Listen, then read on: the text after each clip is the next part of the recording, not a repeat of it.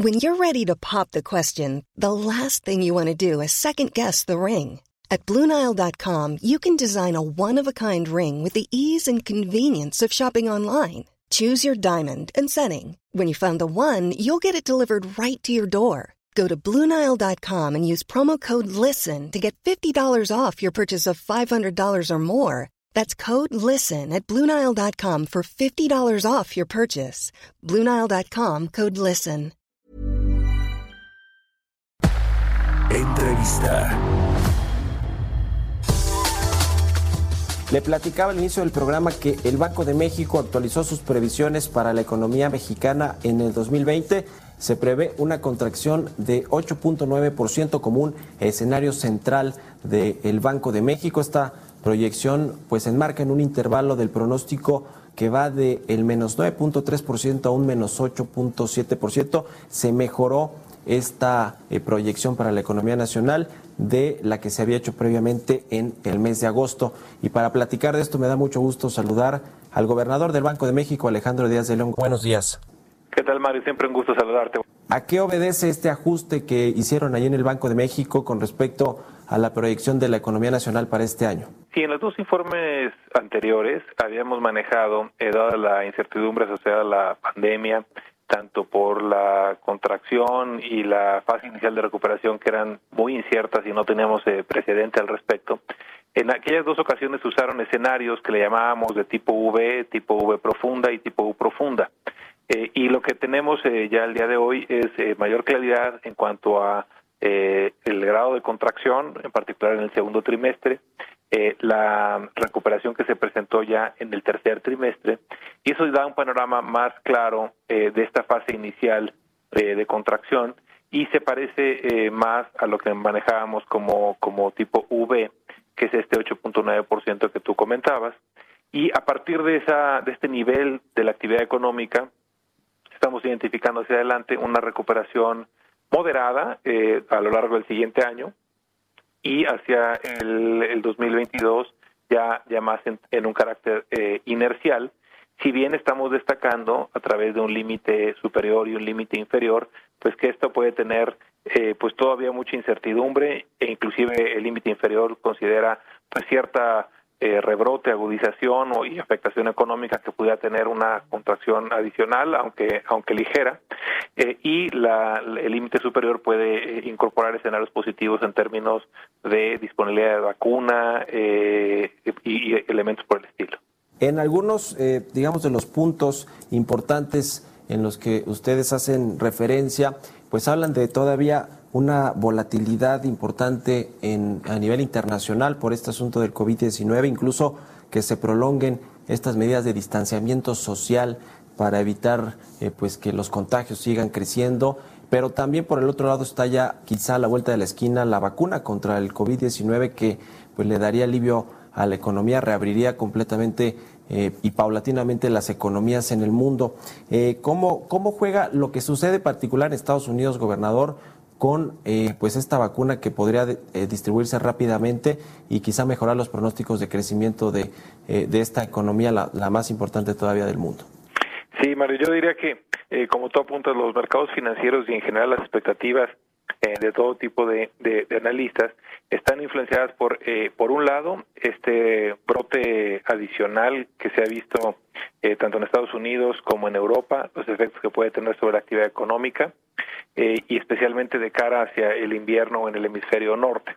Eh, luego tenemos, eh, por otro lado, también el monto de los apoyos fiscales, que en algunos casos se van extinguiendo y hay dudas sobre la posible renovación.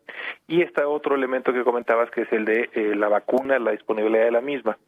Los mercados financieros han estado eh, pues tratando de identificar cuáles de estos eh, elementos va a tener mayor efecto sobre sobre los precios de los activos y creo que en general eh, lo que podemos anticipar en el corto plazo es todavía eh, volatilidad e incertidumbre muy ligado a los datos más inmediatos de, contagio y de distanciamiento social, si bien por lo menos tenemos ya un soporte eh, por las noticias favorables en términos de, vacuna eh, y en términos de ausencia de estímulos fiscales en Estados Unidos, pues eso es obviamente algo que será muy importante para la economía mexicana conocer si, si es que se pueden concretar o no y de qué cuantía son eh, porque claramente la, dinámica de la economía estadounidense será muy importante para nosotros.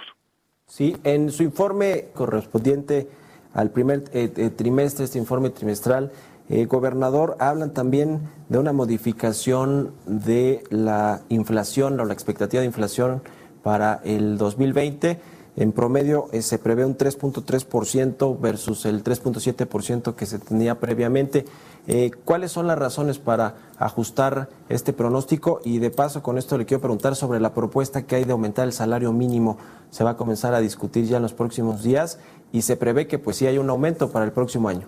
Bueno, empezaría eh, destacando que en materia de inflación, eh, lo que hayamos visto de pues desde mayo hacia, hacia octubre había sido un aumento en la inflación tanto general como subyacente.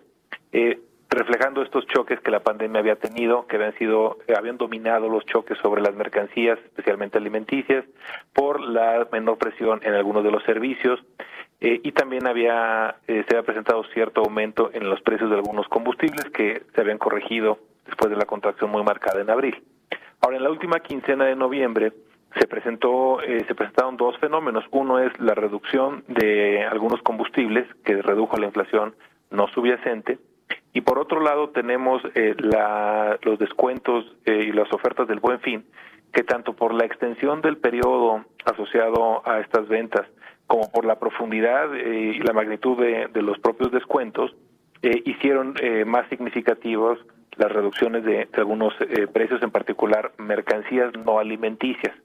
Esto claramente en otros años suelen ser efectos transitorios, en el pronóstico que, que dimos a conocer eh, se considera eh, principalmente un efecto transitorio de estas reducciones, pero estamos en, un territorio eh, y una circunstancia inédita en la que la debilidad de la demanda agregada ha sido muy marcada y a lo mejor algunos de estos de estos menores precios en algunos de estos productos persiste por un tiempo mayor y esto pudiera dar lugar a una reducción de la, de la inflación mayor, eso se presenta dentro del balance de riesgos a la baja.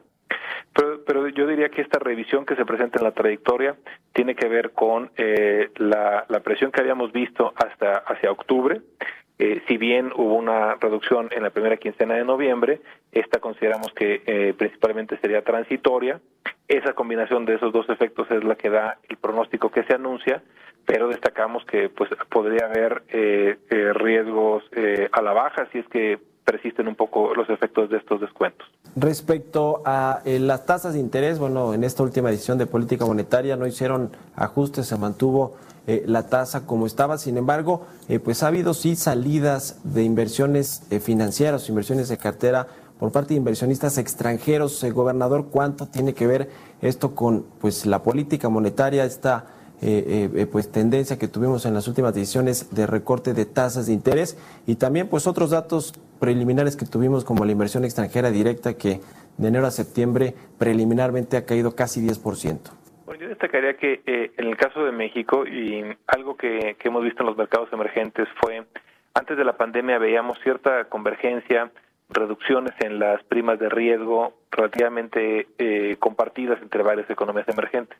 Con el choque de la pandemia, lo que hemos visto es que se, ha, eh, se han diferenciado las respuestas entre las economías emergentes. Por ejemplo, la economía mexicana, después de haber eh, tenido una depreciación del tipo de cambio inclusive superior al 30% en los momentos más agudos, que llegó a 25 pesos por dólar. Hemos tenido un comportamiento de apreciación eh, en los últimos meses, en las últimas semanas. En otras economías eh, ha tenido mayor persistencia esta depreciación.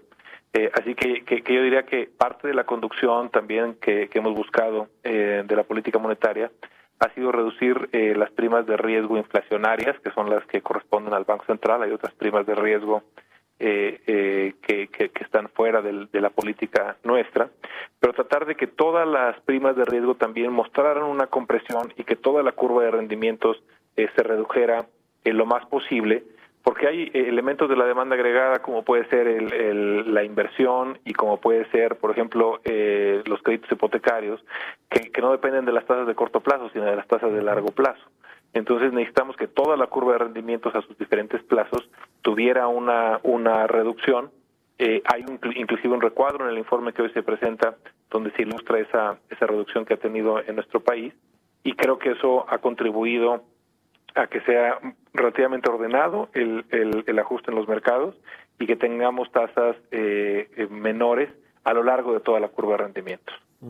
Finalmente, gobernador, quiero preguntarle rápidamente sobre esta iniciativa o propuesta del senador Ricardo Monreal en torno al efectivo en dólares, este eh, asunto de facilitar los flujos y los intercambios en dólares para beneficiar a los migrantes. ¿Cuál es la opinión eh, del Banco de México? Bueno, en primer lugar, eh, destacar que, entendemos eh, el objetivo de que haya pues un, mejor mecanismo para que los migrantes mexicanos cuando ingresan al país con algunos de sus dólares en efectivo pues puedan enfrentar condiciones más favorables y un mecanismo pues más seguro más robusto y de menor riesgo para el manejo de los recursos que ellos que ellos traen eh, este, este mecanismo eh, pues debe de tratar de minimizar el riesgo eh, de que se incluyan en este canal o en este circuito, por así decirlo, de uso de, efectivo en moneda extranjera, recursos de procedencia ilícita.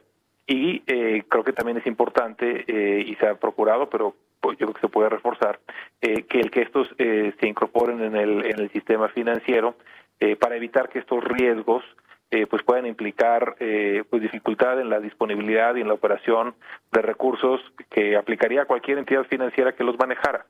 Si se si se pretende que fuera el Banco Central, pues esto pondría en riesgo eh, pues la propia operación y disponibilidad de los recursos y de las reservas que, maneja el propio Instituto Central.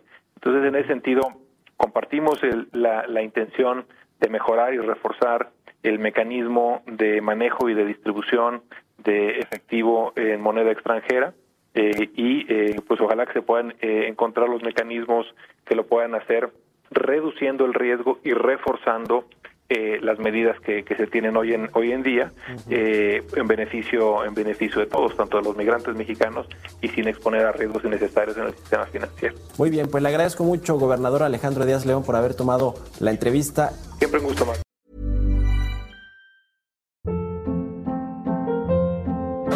Hold up. What was that? Boring. No flavor. That was as bad as those leftovers you ate all week. Kiki Palmer here, and it's time to say hello to something fresh and guilt-free. Hello Fresh. Jazz up dinner with pecan-crusted chicken or garlic butter shrimp scampi. Now that's music to my mouth. Hello Fresh. Let's get this dinner party started. Discover all the delicious possibilities at hellofresh.com.